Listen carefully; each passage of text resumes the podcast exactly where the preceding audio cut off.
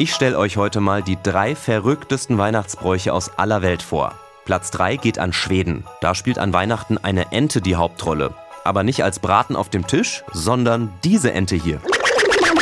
Das ganze Land sitzt nämlich an Weihnachten begeistert vorm Fernseher und schaut Kalle Anka. So nennen die Schweden Donald Duck. Seit 1960 kommt die Sendung an Weihnachten im schwedischen TV. Platz 2 Venezuela. Stellt euch mal folgenden Dialog vor. Kinder, seid ihr fertig für den Gottesdienst? Ja, Papa, wir ziehen uns gerade die Rollschuhe an, dann können wir zur Kirche skaten. In der venezolanischen Hauptstadt Caracas ist das tatsächlich ein Weihnachtsbrauch.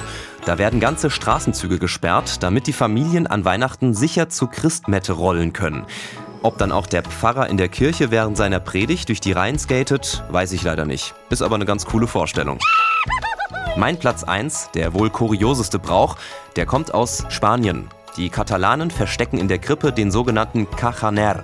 Die wörtliche Übersetzung wäre jetzt nicht sehr radiotauglich. Nur so viel. Es handelt sich um eine Figur, die, nun ja, gerade ihr großes Geschäft verrichtet.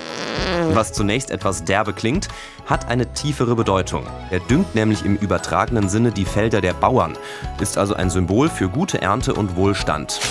Übrigens sind die kleinen Männlein mit dem großen Stuhlgang in Katalonien auch von der Kirche akzeptiert. Da soll noch einer sagen, die Kirche sei nicht offen für neue Ideen. In diesem Sinne wünsche ich euch frohe Weihnachten, egal mit welchem Brauch.